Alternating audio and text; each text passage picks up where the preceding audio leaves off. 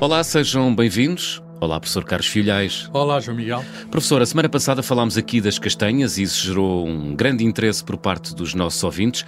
O que lhe parece continuarmos a falar de iguarias outonais? Acho muito bem, estamos na, na época de, de, de, outras coisas que não apenas as castanhas. Muito bem, lembrei-me dos cogumelos. Gosta, professor? Sim, sim, gosto de cogumelos. Um, o que eu não sei é distinguir os os, digamos, os bons dos venenosos. Hum, portanto, aqueles... não, arrisco, não arrisco a comer cogumelos silvestres. Já agora isto é um aviso para toda a gente. Se não sabem, não tentem. E, portanto, os que eu gosto e compro, os que eu compro e gosto, são eh, evidentemente do supermercado. Os que vêm em caixinhas, não é? Isso mesmo. Muito bem. Professor, em bom rigor, o que é que é um cogumelo? Bem, um, um cogumelo um, é uma. Olha, já não é uma planta. Muita gente pensa, pensa que é uma planta, não é? Pois, brota da terra, mas não é uma planta. Não é uma planta, nem é um animal, nem é um animal. uh, os, hoje, os seres vivos, é um ser vivo. Uh, é um conjunto de seres vivos, os cogumelos, uhum. uh, que se caracterizam por ter aquela estrutura com um pé e aquele chapéu, não é? Mas há uhum. várias espécies, digamos. E, e o que é que qual é o grupo, o reino, o reino, para falar da designação mais genérica, o reino é o reino dos fungos. Portanto, os cogumelos são fungos. Um, há cinco reinos. Eu, por acaso, eu, uh, quando aprendi na escola, há muitos anos, havia só o animal, vegetal e depois vinha o mineral. As coisas de, de, dos seres vivos são mais complicadas que isso. Não há apenas o animal e o vegetal. Há, portanto, os fungos, uh, incluindo os cogumelos, uh, e há também um, um reino chamado protista, dos protozoários, inclui algumas algas unicelulares, e há o reino Monera, que é das bactérias e cianobactérias, que são de seres que se caracterizam por não ter, eh, digamos, o, o núcleo com, com, o ADN lá dentro. Tem ADN, mas isso caracteriza todos os seres vivos, uhum. mas não tem o núcleo, não está protegido por, por um núcleo lá dentro. E, portanto, os, qual é a diferença dos fungos para as plantas e para os animais? Bem, um, os animais diferenciam das plantas não é para uns andarem e outros não andarem. É, é, é, é, a capacidade que as plantas têm, elas dizem, são autotróficas de, de gerar o seu próprio alimento. Uhum. E, os, e, os, e os animais não, precisam de ou de, anima ou, ou de plantas ou de animais. Os fungos é muito curioso, portanto, são eh, podem ser unicelulares ou multicelulares. Há, há, fungos que são pequeníssimos, como as leveduras, depois há outros maiores, os bolores, os cogumelos, mas esses são. Uh, tem um nome esquisito, os, a ciência gosta de nomes esquisitos, saprófitos. O que é que significa? Significa que se aproveitam de matéria orgânica, quer dizer, ah. uh, uh, os cogumelos, então, é um caso muito particular, são, são chamados seres vivos de composito, vivem da decomposição. Portanto, de algum modo, é preciso estarem perto de material gerado por plantas, uhum. gerado por plantas, portanto, eles não são plantas, mas alimentam-se de plantas mortas ou, ou plantas em decomposição. E é isso que faz com que os cogumelos se desenvolvam muito rapidamente. O João Miguel, com certeza, já viu, a pessoa passa num, em certo tipo de caminhos, uns caminhos com umidade.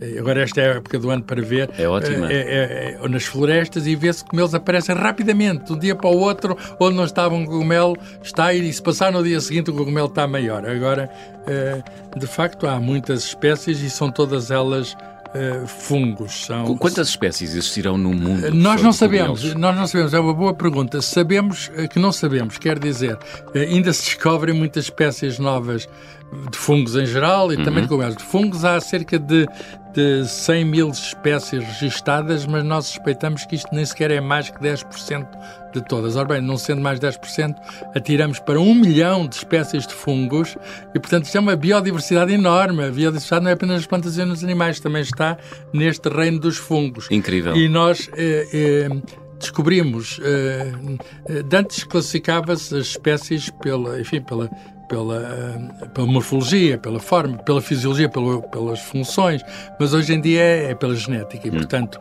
eh, há eh, sempre novos trabalhos científicos que apresentam ao mundo novas espécies e, e, muitas dessas espécies existem em Portugal, é um país onde há bastantes cogumelos, como em geral em países do norte e do sul da Europa. Uhum. Em Portugal temos ideia de quantas espécies existem de cogumelos, professor? Que, que eu, que eu saiba, Ou também estamos ainda a descobrir... Eh, que eu saiba, não, mas, mas, mas os, os, digamos, as espécies que aqui há, em geral, são espécies uh, semelhantes ou idênticas, idênticas às de outros sítios da Europa. Uh, não quer dizer que num microclima particular que possa haver em certos sítios não haja por vezes a, a surpresa de poder encontrar uma espécie nova, mas digamos que não há, que eu saiba, nada de muito especial a, a respeito dos cogumelos portugueses. São, são digamos, comuns, bastante comuns em Portugal. Uhum. Um, e quantos desses cogumelos serão comestíveis? Olha, outra pergunta que também não sei. Uma pessoa também tem de, tem de, tem de ser honesto. Humilde, não, humildade humilde, científica, não é? Não, não sei e eu acho que é difícil saber, porque uh, de facto alguns têm essas toxinas eh, que são, eh, de facto, são, podem ser devastadoras. Sim. Os cogumelos podem conduzir à morte. E tem outros efeitos alucinogénios, por exemplo. Hum. Eh, há, há, há, até um, um, muito conhecido, o, amon, como é que se chama? A amonita muscaria. Amonita muscaria. Esse é, mata. Esse, esse, é tóxico, não é? Sim, que tem umas... Uh, tem, até um, aparece naquela dos anões, naquela história da Alice o País das Maravilhas, que é vermelho, com umas coisas brancas, etc. Uhum pode matar, não mata necessariamente, mas tem esse efeito alucinogénio, pois as pessoas tontas. É uma droga, aquilo tem, tem o efeito de uma droga. E com certeza, se eh, em doses elevadas, também não é por comer um cogumelo, um, ehm, mas as pessoas estão avisadas, suponho eu. Se não estão avisadas, nós avisamos de aqui. Nós, é? Mas cada vez é mais raro que, que as pessoas inadvertidamente uh, façam essa, essa aventura, que é uma coisa radical, de ir comer coisas que não conhecem. Portanto, é, podem-se comer coisas, mas venham, façam sempre isso na companhia de alguém que conheça o que estão a fazer. Porque, por vezes, não é muito uh, fácil distinguir as espécies que são, digamos, altamente tóxicas uhum. e mesmo mortais, que serão uma minoria no total, de outras espécies que são comestíveis. Portanto, o aspecto, o aspecto não quer dizer nada. Pois. Às vezes há, há, há, cogumelos muito semelhantes em que uns fazem mal e os outros não fazem. Uhum. Não sei dizer, francamente, qual é a percentagem dos que fazem mal, mas estou em crer que são uma minoria. Mas cuidado com a minoria. Cuidado. Professor, habitualmente associamos os cogumelos aos bosques e às florestas, aos pastos, mas também é possível eh, produzi-los, não é? Com as eh, condições adequadas. Com e certeza. Há até quem venda caixinhas onde se pode produzir eh, na varanda e na marquise. Sim, sim. Quer dizer, podemos, podemos comprar cogumelos e os que compramos, seja sob que forma for, até às vezes já em frascos embalados. Hum. Uh, são feitos em quintas de cogumelos e, portanto, aí controlamos exatamente qual é a espécie, pomos as condições de, de crescimento rápido e, e, todos os cuidados são postos para que o produto tenha qualidade e, e até, em geral, normalizado. Hum. Uh, mas depois também há esses Não. cogumelos caseiros que uma pessoa leva para casa. Uh, até há uns com borras de café, não é? É. Com umas caixas, com as borras de Aquilo já lá tem lá dentro os esporos. Agora, o cogumelo é uma... É uma enfim, há, há os cogumelos podem ser entendidos de duas maneiras, ou como algumas espécies de fungos, ou que se caracterizam por aquela estrutura. Há quem chame cogumelo apenas à estrutura. Uhum. Que, e, e, aquele pé com aquele, com aquele chapéu. tampa, chapéu, aquilo uh, serve para frutificar, serve para uh, espalhar os esporos, ah. que, depois os próprios elementos naturais, o vento, a chuva, podem levar os esporos. Portanto, aquilo é uma maneira de reprodução dos cogumelos e, e, e de facto, uh, os esporos que causam os cogumelos podem estar já dentro, digamos, de matéria, uhum. Uh, como as borras de café ou outra matéria, terra, mas terra humus, terra vegetal, etc. Cavilhas de, eles... cavilhas de madeira, já Isso, vi. isso, isso que possa rapidamente regando, etc. Uhum. Uma pessoa pode ter uma plantação, de mini plantação de cogumelos, de cogumelos, em casa e até dentro de casa, o que tem as condições adequadas. Uh, Na verdade, o que se faz é reproduzir eh, o as condições atmosféricas que existe numa floresta, não é? Umidade, sim, sim, sombra. Sim. Sim, sim, e podemos fazer isso em pequena escala e é divertido até para os jovens, uh, uma caixinha de cogumelos. Uh, enfim, uh, mais uma vez, vejam onde é que se compra a caixa, que caixa é que é e se, se for, digamos, comprada de uma boa fonte, é, é a garantia que, em princípio, esses cogumelos são comestíveis. Portanto, Muito bem. Fazem-se essas caixas para cogumelos comestíveis. Já experimentei e já saíram diretamente da minha caixa para a frigideira e aconselho, professor. esses, esses, esses, nunca experimentei, mas, mas, mas acredito, acredito. Acredita. Oh, professor, há fungos que matam devido ao seu nível de toxicidade, mas também há fungos que nos salvam. e um, é o caso dos fungos do género Penicillium. E o nome já disse tudo, não é? Sim, que fungo é este, professor, que levou à descoberta do antibiótico sim. penicilina? Sim, eh, há um, um médico uh, inglês, uh, o Alexander Fleming, que ficou justamente famoso. Ganhou o Prémio Nobel da Medicina ou Fisiologia em 1945, uhum. mas bastantes anos antes, malta de 1928, ele estava no seu laboratório uh, a fazer experiências de criação de, de bactérias. E, e, o que ele reparou a certa altura, e podia não ter dado por isso, houve ali algum feliz acaso, é que havia uns, umas culturas de bactérias que eram destruídas precisamente por uma presença, naquele caso ocasional, de um bolor. É semelhante, a presença é, um bolor, é como o bolor do pão.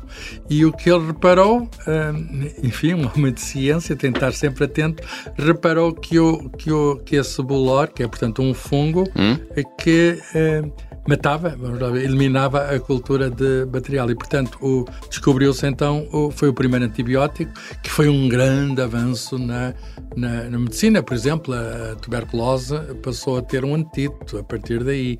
E isso, eh, enfim, depois começaram-se a fazer outras experiências de forma mais sistemática. Aliás, ele não ganhou o prémio Nobel sozinho, ganhou com outros dois farmacologistas que imediatamente exploraram as, as propriedades, de, digamos, de, de fungos uhum. e, e, de facto, é, é, é, um ganho um imenso para a humanidade. A quantidade de gente que morreu com infecções bacterianas que, que de repente, eh, e então nós hoje procuramos eh, antídotos adequados, antibióticos adequados. Claro que temos hoje um problema, que é um problema até grave, de, de as bactérias também evoluem pela evolução natural muito rapidamente e habituaram-se a defender-se hum. dos antibióticos e, portanto, nós a certa altura também temos de saber preparar novos antibióticos, inspirados ou não pelos fungos, temos de preparar coisas porque... É uma corrida? Há, exatamente, há uma corrida entre, entre a natureza, de algum modo, a evolução vê-se ali a atuar muito rapidamente no caso das bactérias uhum. e, e, por outro lado, nós...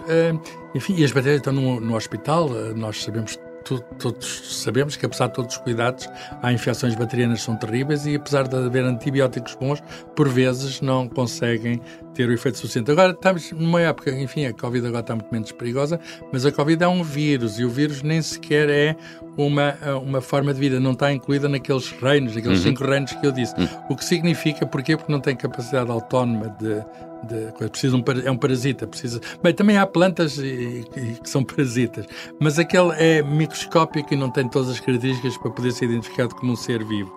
Precisa de outro para poder.